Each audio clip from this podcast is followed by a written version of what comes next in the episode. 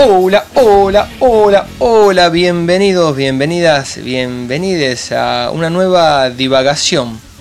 Eh, la persona que les saluda en este momento es una persona que no entiende por qué salimos del nomadismo.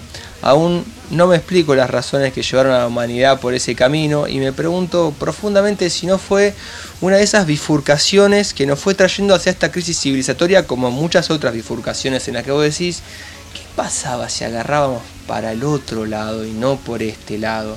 ¿La chocábamos tanto? Obviamente esto no, es un pensamiento original que brotó de la nada, esto tiene mucho que ver con que una vez saliendo de un supermercado un sábado, como cualquier familia de clase media hacía, iba con sus nenes al supermercado un sábado, mi padre al salir del supermercado, subir las cosas al del changuito al baúl del auto y arrancarlo, empezó un monólogo, supongo que, que le brotó de adentro de su ser para poder salir de la situación neurótica que producen esta clase de cosas de la civilización occidental y dijo, antes el ser humano cazaba, recolectaba semillas, raíces, frutos y después vivía. Ahora lo que hacemos es trabajar toda la semana y después comprar todas las cosas acá. Si me preguntan a mí, yo creo que estábamos mejor antes cuando cazábamos. Esa fue la reflexión de mi padre, lo cual a mí me dejó pensativo y me introdujo un esquema de pensamiento que utilizo para casi cualquier cosa, que es imaginar si lo que estamos haciendo eh, sucedería en una comunidad nómade ilusoria, ¿no? Bueno, saludamos acá desde la divagación en sus distintos formatos, en Spotify y en Radio Estación Sur de La Plata. Ya estuvimos sonando por estos lados y bueno, escuchando la introducción de Olmo, entendemos que un poco va la, cosa por la cuestión esta vez de la viabilidad de la humanidad en la atención, desarrollo medio ambiente, de una manera situada, ¿no? Estamos charlando esto desde Argentina, lo cual implica el debate hoy en día toma como una relevancia muy específica eh, en el contexto de la deuda externa que tiene nuestro país, la necesidad de pagar esa deuda externa o no, para poder desarrollarse, para poder levantar su economía, para poder ser una potencia, para poder abrirse frente al mundo, paso este, marcar un nuevo rumbo, quizás. Bueno, Divagonis, ¿cómo andan? Un gusto estar de nuevo con ustedes. Un saludo a la audiencia. Y bueno, yo lo que pensaba en función de la introducción, esta siempre tan ingeniosa de Olmo en el inicio, es si el problema era con la civilización moderna occidental, con la civilización occidental, con la civilización moderna o con la civilización a secas. Como que se puede pensar ¿Dónde está el problema de, que, tiene, que tiene Olmo o el padre de Olmo en particular? Vos sabés que tendría que preguntarle la próxima vez que lo vea. Vamos, vamos, voy a preguntarle. Bueno, hay gente que identifica que el problema es el ser humano directamente, ¿no? Claro. Como que, viste, es la, la gente que ama más a los animales que a los seres humanos, digamos, es, es- es muy, Claro, algo, un fenómeno muy No hay contemporáneo. nada más psicológico que morirse. claro, el mejor, el mejor eh, servicio que le podemos hacer a la Tierra es extinguirnos. Esa sería la salida más pasada. Bueno, o sea que entre escuchar la divagación y ver la purga en Netflix no habría tanta distancia. claro, está ahí a dos minutos. Está producida por la misma gente, capaz. Pero bueno, un poco el tema del debate mm, que, traíamos a colación tenía que ver con una de las grandes discusiones en estos tiempos, que es la cuestión del desarrollo. Y en esta tensión que viene apareciendo en relación a esta crisis que estamos viviendo, civilizatoria, pero ambiental, ecosistémica, eh, de, de múltiples órdenes. Y entonces, bueno, esas zozobras, esas discusiones, esas polémicas que nos aparecen cuando se anuncia que se va a firmar un acuerdo porcino con China. ¡Qué cochino, qué cochino, qué cochino para hoy, hoy, hoy! O un acuerdo para, eh, o bueno, se, se frena la producción de salmones en Tierra del Fuego. O cuando discutimos la creación de una nueva semilla transgénica, eh, pero de contenido nacional esta vez. Bueno, muchas de las formas en que viene apareciendo esta discusión del desarrollo. ¿Qué es el desarrollo? ¿Qué es desarrollarse? ¿Para qué nos queremos desarrollar? Si desarrollarse es imitar a quién o a tal o cual y para qué. Bueno, un poco de ese berenjenal en el que a veces andamos. Y bueno, tratar de descular un poco qué es lo que encontramos ahí y qué podemos eh, pensar, intercambiar, debatir y tratar de pensar un, una, un posible abordaje decolonial, situado, nuestro americano, ¿no? sobre estos temas. Creo que un poco por ahí va la cosa.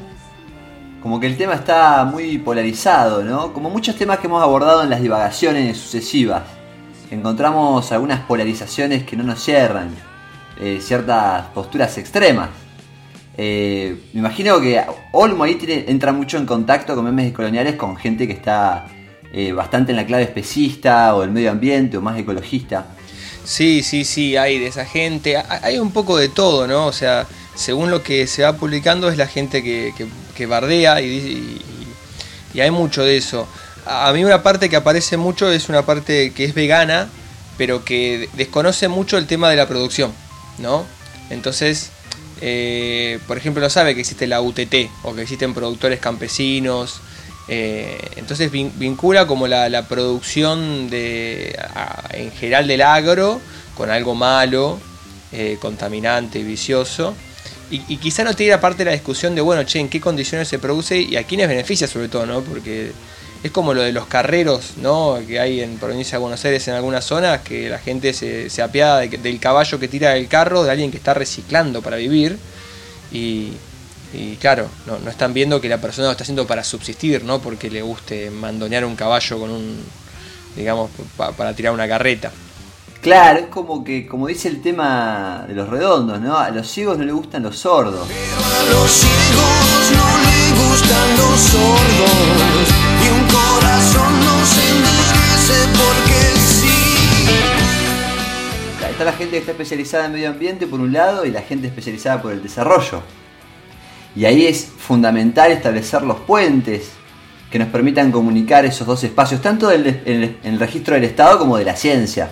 Claro, aparecía en el último tiempo un, todo un debate que eh, yo coincido que estaba muy polarizado. Tal vez se lo puede pensar incluso como una antinomia. Aparecían los desarrollistas por un lado y los ambientalistas por el otro. Y unos le decían falopa a los otros, eh, ambientalista falopa, y otros le decían eh, desarrollista cabeza. ¿Qué? ¿Qué? ¿Cómo de qué? ¿Pues qué? ¿De qué? ¿Vos? ¿Cómo? Ah, ¿Qué? Este- Ah, sí. ¿Qué? ¿Pues qué? ¿De qué? ¿Vos? Nomás. Digo, ¿quieres ver? ¿Qué? ¿Qué? ¿Qué? Muy, muy, ¿qué? ¿Qué? ¿Qué? Ay, sí, sí, sí, muy, muy, muy, muy, muy. ¿Qué? ¿Vos? ¿Pues qué? Ay, digo. pues, ¿qué? Ay, sí, sí, no, muy, muy, muy, muy. ¿Qué? ¿Quieres ver? y aparecían las distintas eh, formas del desprestigio del otro, ¿no? Pero en un debate que tal vez se presentaba como demasiado polarizado. Lo que pasa que, bueno, son, son lógicas que se presentan, que tienen todo su sentido y que dan cuenta de situaciones que son acuciantes o urgentes, pero bueno, es un problema si no se, se aborda en forma articulada. Bueno, ahí el gobierno estuvo ingenioso con esa propuesta que hizo de canjear deuda por acciones ambientales. Aunque después vienen los países centrales y se le cagan de risa y lo quieren sacar del orto, pero bueno, por lo menos es una forma de tratar de salir de, de la encerrona. Puedes creer, puedes soñar. Eh, pero de mínima si va a haber mega minería que esas divisas queden para pagar la deuda externa. Eh, quizás lo que necesitamos son medidas un poco más contundentes, más que esos intentos simbólicos, que porque terminan quedando ahí, digamos, ¿no? Después, como decís vos, se cagan de risa. sin desarrollo nacional, ¿qué haces? O sea, ¿qué haces sin industria? Sos más periférico, más dependiente, más regalado, más entregado, vas a tener más, des- más subdesarrollo.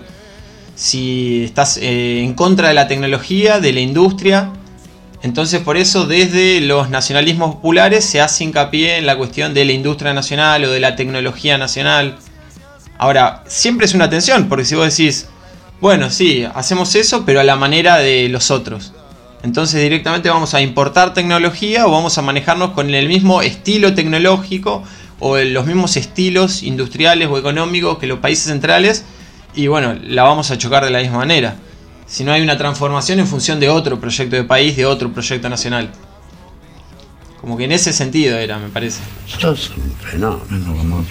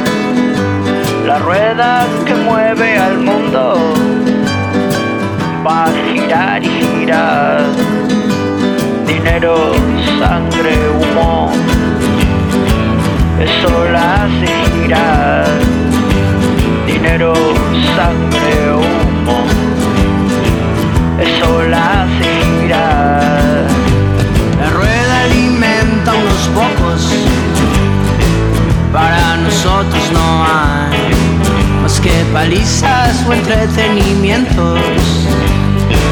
Para poder aguantar vamos a trabajar y después a comprar y hacer la rueda girar y girar y girar y girar y girar.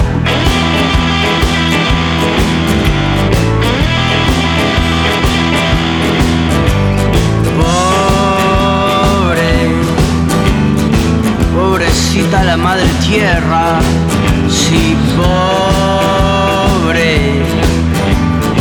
pobre vieja madre tierra. Pudrimos los mares, pudrimos los ríos, pudrimos las aguas que beben los niños, pudrimos los mares, pudrimos los ríos, pudrimos las aguas que beben los niños, los niños que quieren crecer para comprar y vender, niños que quieren crecer para comprar y vender, para vender y comprar, para usar y tirar y hacer la rueda girar y girar y girar y girar y girar.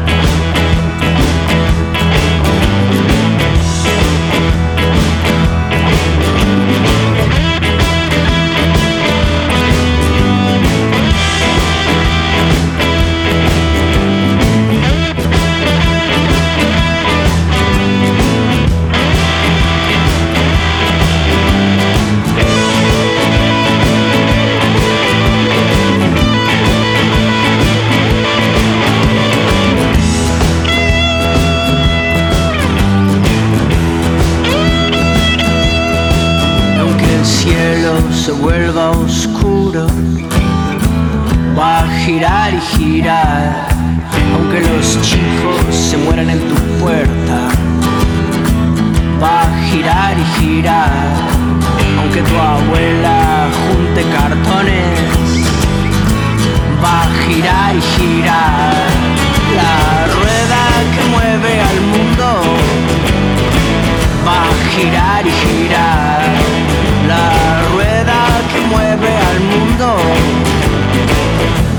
Va a girar y girar.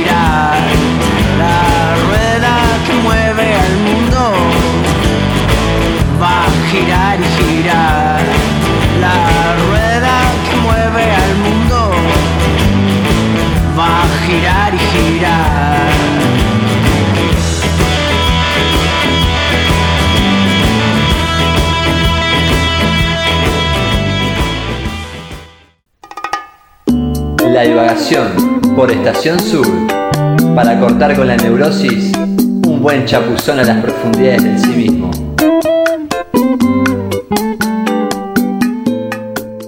Claro, nosotros a veces no nos damos cuenta que en Argentina hay una historia así de, cabezas con, con, desarrollos tecnológicos, digamos, de gran nivel y con las instituciones que pueden dar lugar a eso y a mí me sonaba una, a una cuestión, esto que decía Juli, que, que está en un texto de Winner, que está en el drive de memes descoloniales, lo pueden ver, que era el tema de si la tecnología tenía ideología.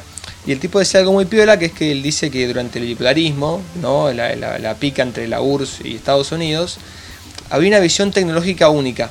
¿no? La carrera espacial era una, el tema era quién llegaba primero. Pero Lenin era tan positivista en ese plano como Churchill o como cualquier otro. O sea, la tecnología se, parecía no ser objetiva. Y lo que el tipo labura, bueno, da un par de vueltas, es el tema de que eh, el diseño de la tecnología no es objetivo. Entonces yo pensaba, nosotros siempre decimos el avance tecnológico pensando, no sé, que las cosas van a ser más rápidas, más baratas, más livianas. Por lo menos en la industria, de hecho, ¿no? la, teoría Moore dice que se van a armar dispositivos que cada vez tengan mayor almacenamiento y velocidad cada tantos años, suponiendo que el almacenamiento y velocidad, no sé, son las dos cosas que pueden ser yo una computadora. Cuando pensar tecnología también es pensar, no sé, el uso del agua en una casa para que el agua que lava los platos sea la que después va a la mochila inodoro, o no sé, o sea, un uso eh, mejor que el actual. Eso también es una cabeza tecnológica, por ejemplo. Eh, como otras cosas, digo. Entonces, me parece que también hay un costado creativo ahí, ¿viste? Eh, o incluso, bueno, en la industria del reciclado, no es tampoco por idealizar, ¿viste? Lo- la cuestión del reciclado, pero muchas veces hay vueltas que se terminan encontrando que, que tienen que ver con utilizar algo que en la industria es descarte, pero que se puede transformar en otra cosa y eso a su vez incluye socialmente.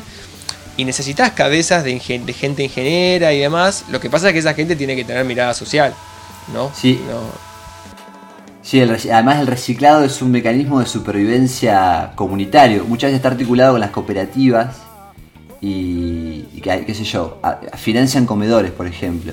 Eh, Después, algo que avalaba, avala lo que vos dijiste, Olmo, sobre la cuestión de que la, tecnología no es, objetiva. Digamos, no romper este mito de que la tecnología es objetiva.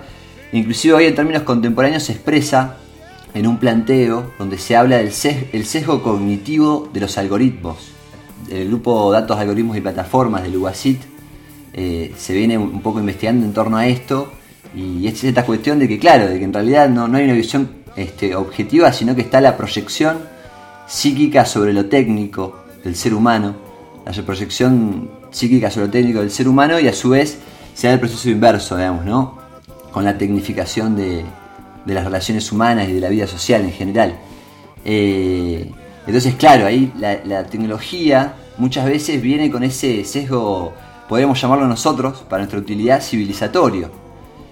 Y, ahí es donde es vital pensar justamente eso, digamos, cuando nosotros pues, quizás hablamos de la crisis civilizatoria, no nos referimos a algo que nos permite hablar de lo que sea, sino que en realidad tiene que ver con que justamente en el contexto en que nos encontramos de crisis, es necesario recuestionar esas bases justamente de articulación, en este caso, por ejemplo, entre ciencia y tecnología, digamos, ¿no? El lugar de la tecnología. Y poder descolonizar, digamos, ¿no? Descolonizar la ciencia y ver qué fue todo lo que nos ha limitado en nuestras posibilidades, en qué nos ha posibilitado hasta ahora y bueno, en qué nos ha limitado. Y en función de eso, de construir, digamos, ampliar la mirada. Estamos en un momento donde es posible ampliar la mirada e inclusive hacer cosas que no se han hecho hasta ahora, porque el positivismo, que también viene del otro lado del charco, hace esto, nos, hiperespecializa. Y el ecologista tiene una visión del mundo con su premisa puesta en la cuestión ecológica, y el desarrollista tiene su visión del mundo puesta fundamentalmente en el desarrollo. Y ahí es donde tenemos que generar un encuentro, que se exprese esa tensión creativa, que no esté cada uno peleando por lo suyo de manera aislada, sino que se sientan a, se sienten a dialogar y que encontremos puntos creativos en común.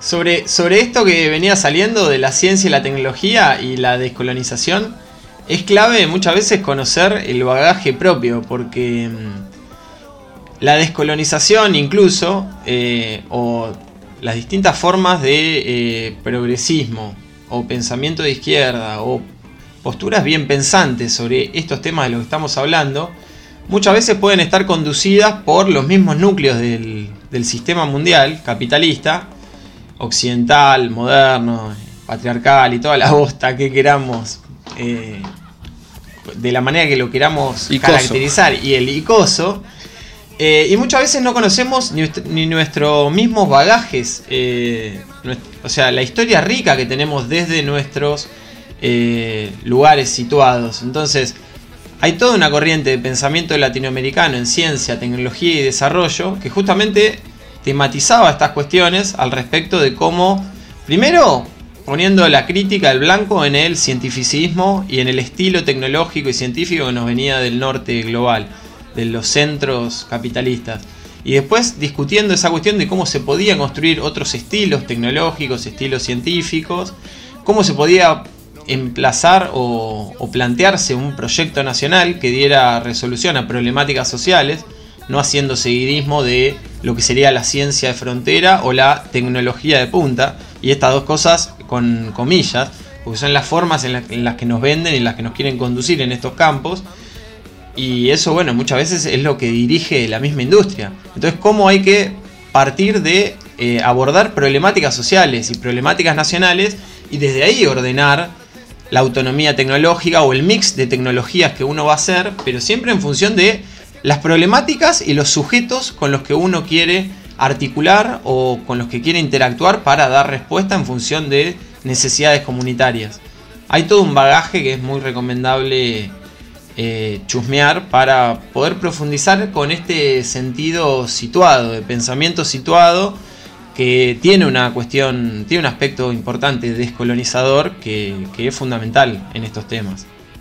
Si nosotros descolonizamos eh, el proyecto tecnocientífico, digamos, ¿no? Y, y aprovechamos el potencial de la ciencia y de la técnica, pero desde un nuevo marco epistémico, eh, los europeos quedan, eh, nada, como están desde la pandemia, digamos, ¿no? Que el único que salió ahí a, a- a agitar una con mucha convicción fue Dussel.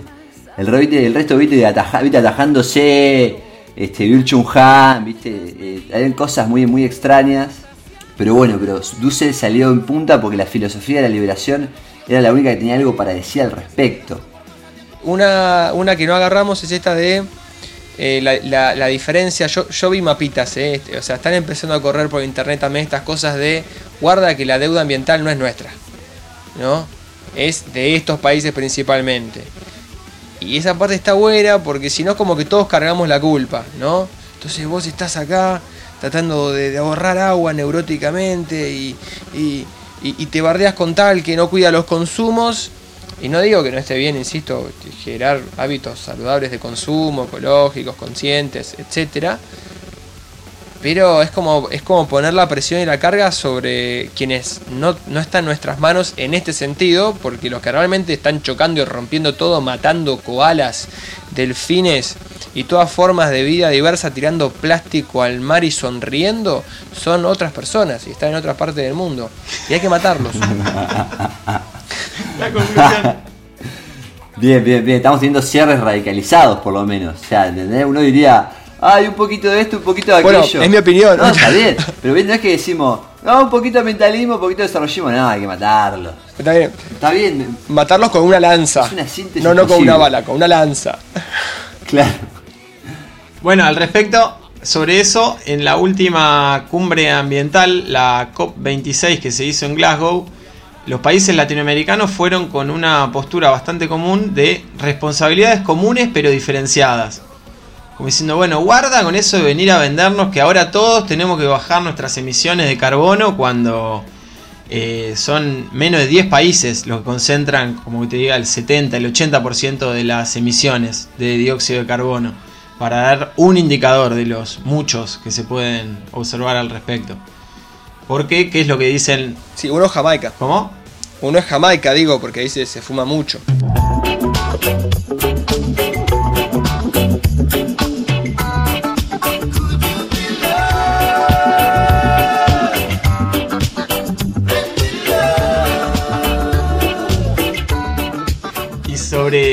Sobre, eso, eh, una de las reivindicaciones que tienen los países periféricos en general o que han tenido es, bueno, guarda con querer ponernos estas limitaciones cuando nosotros no estamos desarrollados. Y ahí de nuevo, entre comillas, habría que discutir bastante qué es esto de estar desarrollados, porque en general cuando se habla en esos términos se tiende a reproducir propaganda occidental, de cómo hicieron ellos y es una encerrona.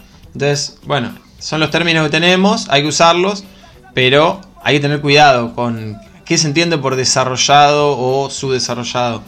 Pero lo que dicen en general los países periféricos es, nosotros tenemos derecho a desarrollarnos y para eso necesitas energía y la energía hoy predominantemente es de hidrocarburos y los hidrocarburos son los que más contaminan, porque tenemos un paradigma fósil que estructura toda esta civilización moderna. Y entonces, bueno, hay apuestas importantes por la transición energética y cambiar a fuentes renovables, pero eso va a llevar un tiempo. Entonces, me parece que te obliga a pensar en términos de transiciones y de situaciones que van a ser muy situadas y muy diferenciadas según las distintas regiones del mundo en las que uno se encuentra. Pero pensar eso y pensar que por otro lado, o en el mismo sentido, somos una, una región que todavía tiene mucha agua dulce, que todavía tiene muchos lugares habitables. Eh, eso en un punto me preocupa, y si lo conecto con lo de la deuda externa, me cierra por todos lados, digamos, es todo bastante explícito, ¿no? No, es, tan, no es tan complejo, digamos, uno dice, bueno, eh, vos obligan a las economías, cuando son funcionales a los intereses imperialistas, obligan a las economías a embargar su economía, básicamente, su viabilidad. Entonces esas deudas, esas deudas impagables, en realidad es la garantía de ellos sobre nuestros recursos. Y ahí donde, claro, pienso en lo que dice Juli, la importancia del desarrollo nacional. Y que además que estos tipos son, digamos, justamente los que están contaminando el planeta, digamos. Y encima quieren hacerse de nuestros recursos. Y todo lo que ha pasado en la pandemia con las quemas, digamos, todas esas quemas gigantes. Yo sé que yo a veces me voy con la conspiranoide. Pero no puede ser, hermano. Justo en este contexto tenemos esas quemas de, en el sur, digamos, ¿no? que ocurrieron en la pandemia. Eh, fue como, fue fortísimo. Eh, pero nada, eso, pensaba en el esquema, cómo cierra en realidad, ¿no? No, es tan complejo de pensarlo. Y desde ahí la discusión en torno a la deuda externa. Si hay que pagarla o no hay que pagarla. Por carecer de recursos pecuniarios, la deuda externa en el Uruguay se pagará porque no habrá más remedio. Con el patrimonio cultural, el Uruguay pagará con Feliberto tortas fritas con yerba de Brasil, con Peñarol Nacional y los que rajen, con embarque de sangre juvenil. Mirás el abismo de Occidente, la altura parece inmensa, pero divisás a lo lejos, cuando te atreves a asomar, el agua que siempre espera. Te decidís a saltar, la pasión en la entrega de un corazón que ama y lucha te recuerda que tenías alas. Los abismos ya no son abismos, el horizonte, fuego y mar. Estás escuchando La Divagación,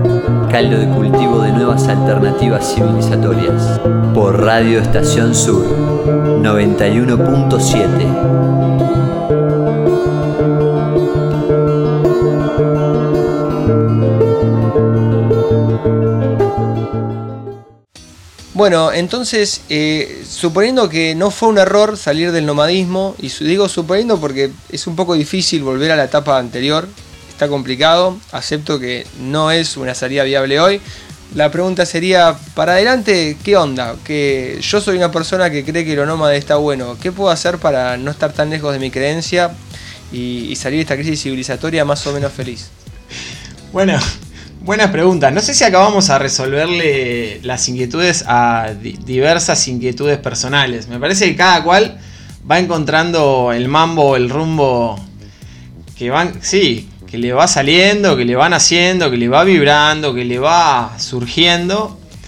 Pero tal vez, en función de todo este gran tole tole, ya que estamos con estos conceptos característicos categorías, de Categorías de la divagación, sí. Claro en esto de las categorías de la divagación, en este gran tole-tole mundial, si uno tuviera que esbozar o que pimponear algunas ideas de cómo se puede llegar a abordar esto, algunas ideas podrían ir de la mano de esa idea tan interesante que tenía mm, el ex vicepresidente de Bolivia, Álvaro García Linera, gran intelectual, gran pensador y gran luchador social, cuando hablaba de las tensiones creativas de la revolución.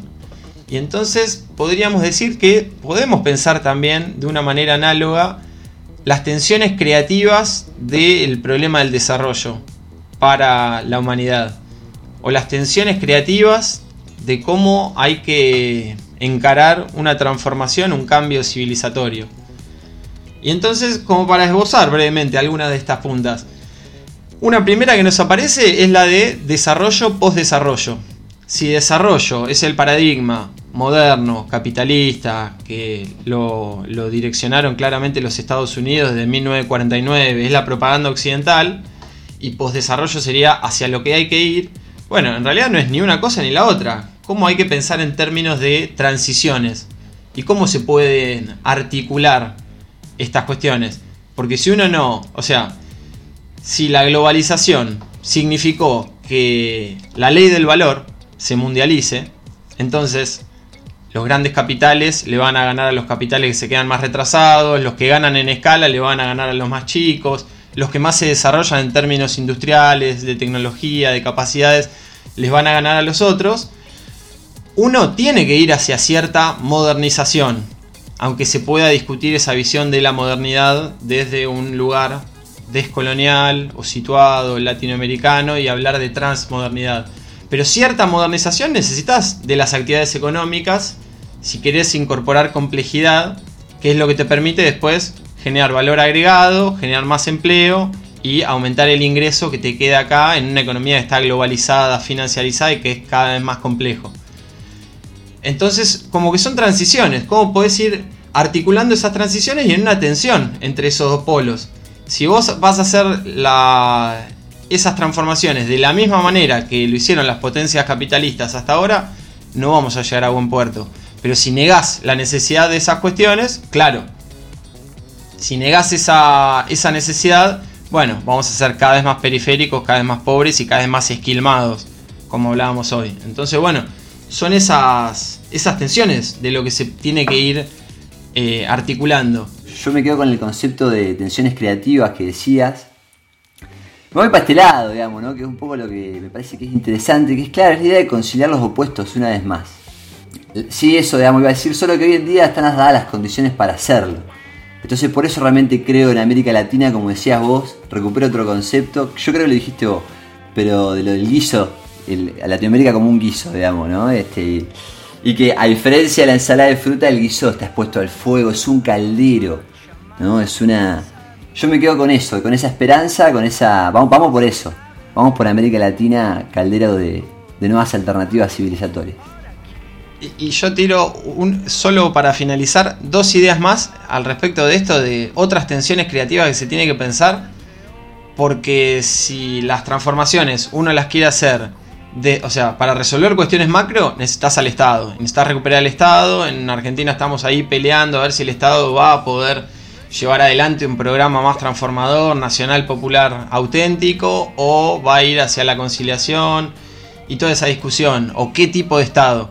Ahora, ahí también tenés una tensión, porque la transformación tiene que ser por arriba y necesitas un Estado que vuelva a ser empresario, planificador, pero que también sea protector y todas esas cuestiones. Pero si eso no está articulado por abajo, también esa transformación enraizado en el poder popular que te dan los movimientos sociales, el movimiento de trabajadores, y que incluso han querido ser protagónicos, incluso planteando un plan de desarrollo humano integral, como hicieron en el último tiempo, bueno, necesitas la articulación de esas dos cosas. Y en ese sentido también estás articulación de tiempos. ¿Por qué? Porque lo urgente se solapa con lo importante. Entonces necesitas manejar las urgencias coyunturales con las necesidades estructurales de largo plazo. Y para eso es fundamental recuperar el pensamiento estratégico desde nuestro lugar, pensado desde, para y por el sur global. Así que ahí, al decir de, de Dussel, Grofogel y varios, varios compañeros importantes en esto del pensamiento descolonial, la filosofía de la liberación, cómo se articula en forma virtuosa táctica y estrategia política concreta que hace relaciones de fuerza, factibilidad, etcétera, con ese horizonte utópico o político al cual uno quiere ir y que hace la integralidad de esto que estamos discutiendo, que se plasma en esta discusión civilizatoria. Así que bueno, como para tirar algunas de esas tensiones creativas. No, un tip más, eh, explorar el punto G con el dedo no contamina el medio ambiente. Datazo. Eh, hay gente que lo preguntó y me parece buenísimo que sepan y lo puedan hacer sin culpa.